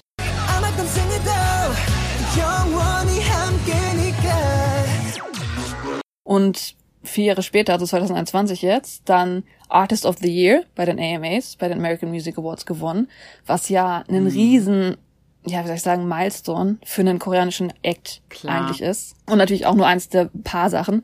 Also BTS hat ja extrem viele Sachen seitdem erreicht und es ist eigentlich unmöglich, das jetzt alles aufzuzählen. Mit der Limitierung unserer Zeit beim Podcast Ja. sind wir schon extrem viel erzählt haben. Ich hatte schon, sorry. Ähm, natürlich auch nicht zu unterschätzen, dass sie natürlich bei den Billboard-Charts seit September 2020 durchgehend am Dominieren sind. Also in dieser dritten Generation hat BTS innerhalb von wenigen Jahren auch geschafft, extrem diese globale Welle neu zu definieren, möchte man wirklich sagen. Ja, und hier gibt's auch dieses Konzept, dass da immer wieder Kooperationen mit amerikanischen Künstlern gemacht werden. Aber das bringt's natürlich klar. Das ist natürlich die Unterstützung zu sehen von amerikanischen Stars. Das ist dann halt BTS featuring, ja, zum Beispiel Coldplay oder auch umgekehrt Coldplay featuring BTS. Ich weiß gar, will da jetzt keinen verärgern. Äh, genau, das ist natürlich, ja, bringt die natürlich nochmal total voran. Ja, dann sind wir jetzt im Endeffekt beim Ende der dritten Generation. Und die Frage mit der vierten Generation ist eine Frage, die es schon länger tatsächlich gibt. Also, wie gesagt, es gibt ja Leute, die sagen so einfach jedes Jahrzehnt, 90er, 10er, 10, Nuller, 10er. Aber es gibt dann Leute, die sagen halt bei jedem großen neuen Ding eigentlich müsste eine neue Generation anfangen. Deswegen ist auch dieses Unklare mit diesem 1,5er Generation, dass man so ein bisschen sagen muss, eigentlich sind ja die Charakteristiken bedeutender als die Jahrzehnte an sich. Man sieht ja schon wirklich in jeder Generation, dass es da Unterschiede auch wirklich gibt. Und viele sagen, dass ein Argument eigentlich wäre die Globalisierung, dass ja K-Pop wirklich richtig global geworden ist. Mit der Entwicklung, wie wir es auch bei BTS gesehen haben, dass sie erstmal sehr lokal waren und auf einmal dann so 2017, 18 dieser Sprung global kam. Und man muss auch sagen, dass in dieser, in diesem Sprung, den BTS hatte, die neuen Bands, die rausgekommen sind, auch mehr einen größeren Fokus darauf hatten, nicht nur auf den koreanischen Markt, sondern auch wirklich auf den internationalen Markt zu gehen, diesen Markt zu erobern. Dass seitdem, es gibt seitdem eher Bands, die halt wirklich ein englisch sprechendes Mitglied haben wollen, dass man ne, in der zweiten Generation halt eher noch so ein Paar hatte, dann Anfang dritte Generation vielleicht mal da ein Mitglied, da ein Mitglied. Aber jetzt ist eigentlich schon so ein Standard, dass jede neue Band muss mindestens ein Mitglied haben, das Englisch sprechen kann. Man fokussiert wirklich darauf, in- international zu gehen. Und man könnte möglicherweise den Anfang setzen, dass mit dem Durchbruch in den USA von BTS so 2017, 18, dass eigentlich da ungefähr die vierte Generation anfing, wo auch da die ganzen neuen Idols angefangen haben, mehr globalisierend zu denken. Oder ein Beispiel, vielleicht sogar ein bisschen früher noch, dann sag ich mal 2016 kam ja NCT von SM Entertainment raus. Und die haben mit auch dem Konzept von mehreren Subgroups, wie wir es bei X schon gesehen haben, die Idee, möglichst viele globale Märkte zu erreichen. Also dieses Konzept davon, dass alles dafür gemacht werden, wirklich global erfolgreich zu sein und nicht nur im koreanischen Markt vielleicht nebenbei noch woanders erfolgreich zu sein. Wir haben jetzt bei den Subgroups immer so China und Japan angesprochen, aber man muss ja sagen, dass K-Pop ja vor allem auch in Südostasien eine riese, also das ist eigentlich die Hauptmusik in Südostasien. Das ja Absolut. auch Gut, ich, ich habe jetzt natürlich Länder, davon gesprochen, ja was so die Ziele der Firmen waren. Natürlich am meisten Ja. Geld bringt den halt natürlich am Anfang am meisten Geld brachte Japan und China, der Markt auf jeden Fall. Immer noch ein sehr Mhm. erfolgreicher äh, finanzieller Markt auf jeden Fall. Und global ist natürlich jetzt nicht nur USA, sondern global ist überall. Also wenn man jetzt natürlich seine Mhm. Sachen verkaufen will, nur die natürlich die Sprache, die am einfachsten ist, natürlich ist dann halt Englisch. Aber wie gesagt, Blackpink zum Beispiel Mhm. Lisa, die dann auch Thai kann, das ist natürlich, das sind alles nochmal kleine Bonuspunkte für so eine Band, die jetzt erfolgreich werden will. Ja, und in vielen südostasiatischen Ländern ist ja auch Englisch die, also die Amtssprache. Deshalb funktioniert das natürlich auch wunderbar. Die Leute sprechen ja super Englisch. Sehr amüsant fand ich den Punkt, dass man gesagt hat, man könnte eigentlich auch da den Strich ziehen zur vierten Generation, dass es heutzutage viele Bands gibt. Ich will das auch gar nicht kritisieren, dass es irgendwie negativ ist. Es gibt viele Bands, die in Korea nicht erfolgreich sind, aber schon einen riesen Fandom international haben. Was ja auch ein Vorteil ist. Es ist halt eine neue Generation. Und man könnte sagen, dass das eigentlich so dieser neue Aspekt der vierten Generation ist. Dass man, weil der Markt in Korea nicht, ist ein kleines Land, ne, man hat extrem viel Konkurrenz. Aber wenn man auf die Welt geht, hat man auf einmal einen viel größeren Markt. Und man hat dann Bands, die nicht unbedingt nur in Korea konkurrieren müssen, sondern man kann sich ein neues Fandom auf der ganzen Welt aufbauen. Und das sieht man viel bei dem, was man vierte Generation nennen könnte. Es gibt viele Bands, die international sehr, sehr berühmt, haben großes Fandom und sind in Korea nicht unbedingt so berühmt, was nicht negativ sein muss. Aber es ist einfach, man sieht es wäre eine Idee für die vierte Generation. Dann sind wir so bei den letzten Punkt, die ich noch ein bisschen rausbringen möchte. Zum Ende, weil mir das war ja die Einführung für was eigentlich K-Pop ist. Und ihr habt so gesehen, was sind die Generationen, ne? was ist die erste, zweite, dritte und die Frage ist, gibt es eine vierte Generation? Möglicherweise. Man sieht die Entwicklung von Anfänger K-Pop, wirklicher Wachstum K-Pop, neue Konzepte werden geschaffen, bis hin zur Globalisierung, die wir jetzt in der dritten Generation gesehen haben. Und man würde so ein bisschen sagen, dass, wenn man so auf die Charakteristiken wirklich guckt, was K-Pop ist, K-Pop selber ist in Korea auch ein Genre. Also viele Leute denken vielleicht, dass K-Pop Musik aus Korea alleine an sich ist. Aber in Korea selber gibt's ja trotzdem noch Rockmusik, es gibt trotzdem noch Balladen. Und in Korea selber, wenn man über K-Pop redet, reden die meisten Leute über Musik, die von Idols gemacht werden. Das ist ein sehr spezifisches Genre in Korea. Genau. Es gibt auch eine unheimlich große Indie-Szene in Korea. Zum Beispiel Singer-Songwriter gibt es unheimlich viele. Und also, wie du schon sagst, es ist eigentlich auch eine eigene Musikrichtung zwischen vielen anderen Musikrichtungen auch, die es in Südkorea gibt. Und gerade diese Indie-Bands, also wer jetzt zum Beispiel irgendwie eine Indie-Band hört und sagt, oh, ich mag voll gerne diese K-Pop-Band, dann sagt man diese Indie-Band. Das ist so ein bisschen so, nicht eine Beleidigung, hat, die fühlen sich dann halt falsch eingeschätzt. Weil wie gesagt, in Korea ist K-Pop wirklich Idol-Musik. Also die Musik, die meistens von diesen Labels produziert wird. Und Rockbands oder Sänger, Balladensänger, Indie-Musiksänger sind meistens nochmal ihre eigenes, ihr eigenes Genre im Endeffekt. Ja, da muss ich ganz kurz was einwerfen, Entschuldigung. Also ich höre ja super gerne Indie-Musik. Also ich glaube, das ist eigentlich meine ja, Lieblingsmusikrichtung. Und ihr lieben Zuhörer, falls ihr auch gerne irgendwie Indie oder ein bisschen alternativere Bands, bisschen was Rockigeres hört, dann schaut euch auf jeden Fall da mal um bei koreanischen Bands. Da habe ich so tolle Bands entdeckt, ähm, die wirklich ganz, ganz äh, super coole Musik machen. Ja, checkt das mal. Also nicht nur nach K-Pop gucken, aber K-Pop ist natürlich auch toll. Aber genau, mit Genres, also was so K-Pop wirklich ausmacht, das haben wir, wie gesagt, schon vom Anfang von Soteji gesehen, ist, dass es so ein Spielmix von Genres eigentlich ist. Dass es nicht unbedingt nur Popmusik ist, sondern dass man wirklich so Spaß eigentlich mit diesen Ganzen, mit dieser Mischung, mit dieser Konfusion von verschiedenen Genres hat. Und ja, ich sag mal, die meisten K-Pop-Songs, ne, du kannst eine Ballade haben, aber die hat ein Rap-Solo oder du hast einen Elektropop und da ist ein R&B-Solo drin. Also man hat diese Mischung von Genres spaßig aber. Und es gibt immer diesen Witz, glaube ich, dass zum Beispiel von Girls' Generation gibt es dieses Lied I Got a Boy.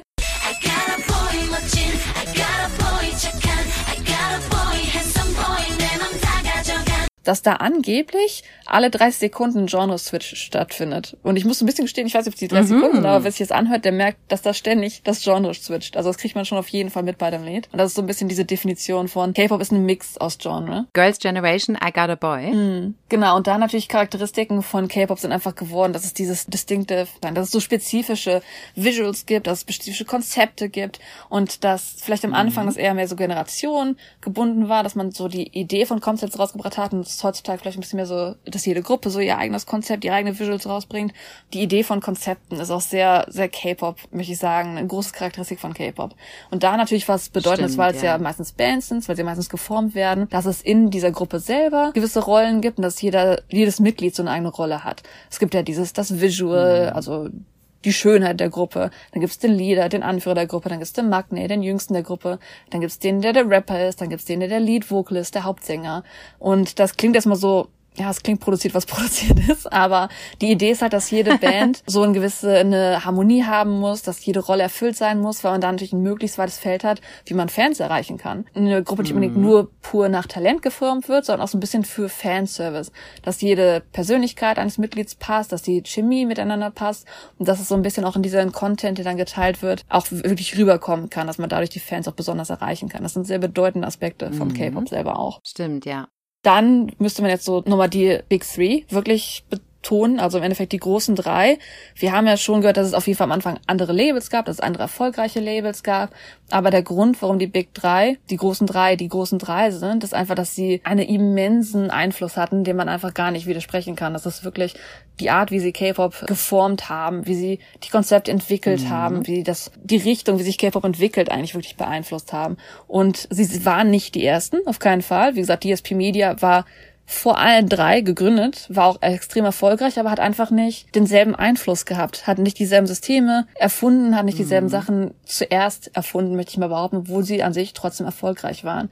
Und man sagt einfach, dass die Big Three dass ohne die Big Three K-Pop nicht das wäre, was es heutzutage ist. Weil sie ja im Endeffekt wirklich, sie haben das Trainee-System pioniert, möchte man sagen. SM jetzt erfunden und dann wurde es ja immer mehr und mehr stärker ausgebaut auf im Prinzip, wie es SM Entertainment erfunden hat, was wir gesehen haben mit Anfängen und wie es auch ernster geworden ist, dass die natürlich mehr und länger und länger Trainees sind heutzutage. Dann auch, was ich immer sehr amüsant fand in Korea, das haben wir nicht im Westen gar nicht, das Comeback-System. Dass jedes Jahr ein Comeback, st- also wenn, wenn wir im Westen, wenn jemand jedes Jahr ein Comeback hat, das ist einfach nur, der hat nur das Album rausgebracht. Aber, also sagen wir Comebacks vielleicht so nach so zehn Jahren oder nach fünf Jahren. Aber Comeback-System ist einfach dieses, dass man jedes neue Album neu wie so ein neues Comeback anpreist. Das ist auch eine sehr K-Pop-Sache, die auch die Big ja. Three erfunden haben in dem Sinne. Sie haben auch die erste ja, Popularisierung geschaffen, dass man den globalen Markt angeht, dass man wirklich so Subgroups dafür findet und dann auch zur ersten Generation hin, dass man überhaupt erstmal wie Fanclubs sind, wie Fanclubs Namen heißen, Chants, da haben wir noch, müssen wir irgendwann in Zukunft drauf eingehen. Also wenn bei Liedern, dass die da immer da reinwerfen, die Fans, dass denen gesagt wird, hey, das müsst ihr sagen, wenn das Lied kommt, dass diese Interaktion mit dem Fanservice da ist. Ach, stimmt. Da gibt's so Sprechges ja, Sprechchöre. Mhm, ja. Und eventually, YG selber hat dann durch Big Bang und durch G-Dragon selber 2006 erst den Lightstick erfunden. Das kennen wir heutzutage überall, dass jede Band hat so einen kleinen Lichtstick, den man bei Konzerten hält, der leuchtet.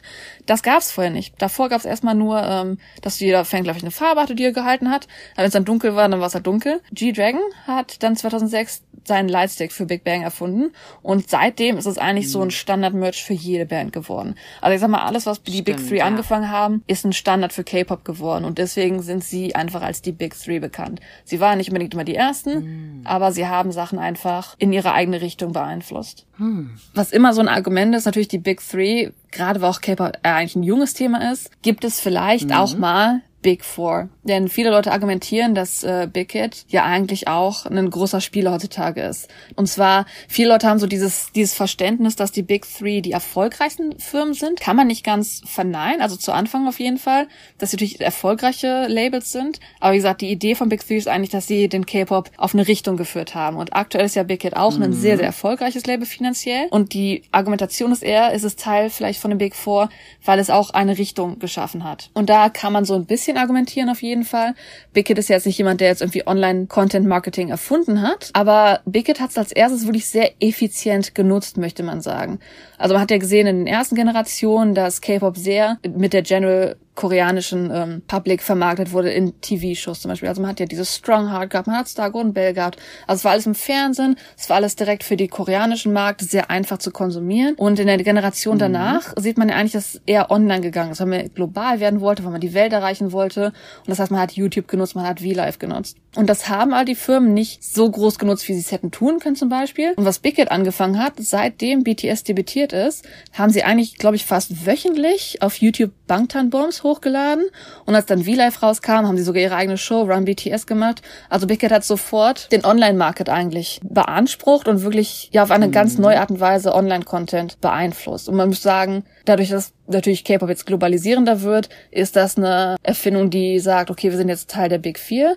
Gibt es die Big Four oder ist es trotzdem einfach die natürliche Entwicklung von K-Pop? Also ist so die Argumentation, ändert sich diese Struktur irgendwann? Ist es immer noch die Big Three? Ist es nicht die Big Three? Also es ist so diese, diese ganz große Frage. Sehe natürlich die Big Three auch gerade, wollen natürlich mehr globaler werden, wollen neue Märkte erforschen. Und ich glaube irgendwie jetzt vor einer Woche erst oder vor letzten Monat hat SM Entertainment auch mit einer Crypto Company eine neue Partnerschaft gegründet. Also man sieht, die Firmen versuchen jedes Mal nochmal neuen, eine neue Welt zu erforschen, also eine neue Möglichkeiten zu ergreifen.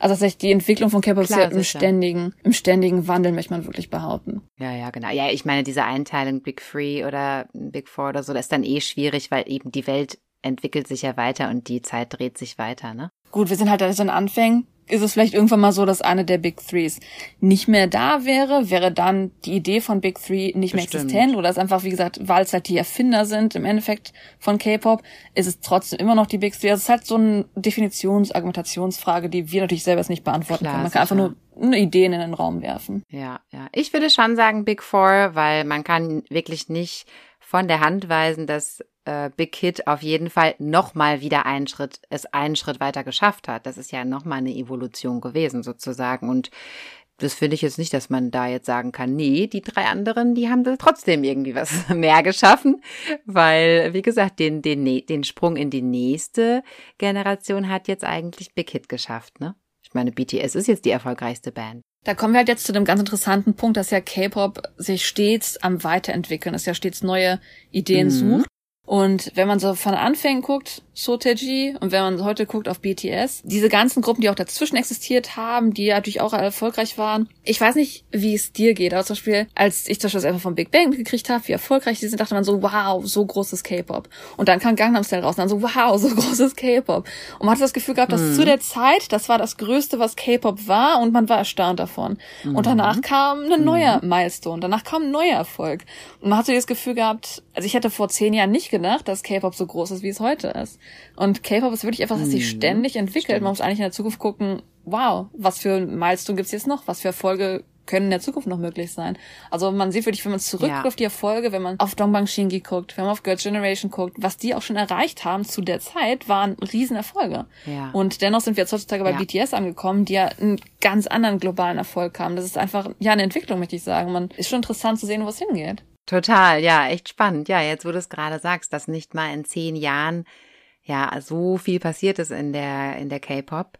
äh, Geschichte im K-Pop-Business. Ja, echt, wo führt das noch hin? In zehn Jahren machen wir eine neue Folge und dann evaluieren wir das nochmal. Das war unsere Einführung vom K-Pop, also die Generation, die Big Three. Und ich weiß, es war viel, aber ich denke, es ist so eine faire Einführung darin zu verstehen, dass K-Pop eigentlich noch sehr jung ist und dass es da gewisse Spieler gibt, die das auf jeden Fall auch eine gewisse Art und Weise sehr beeinflusst haben. Mhm, mhm, genau. Nee, war echt super.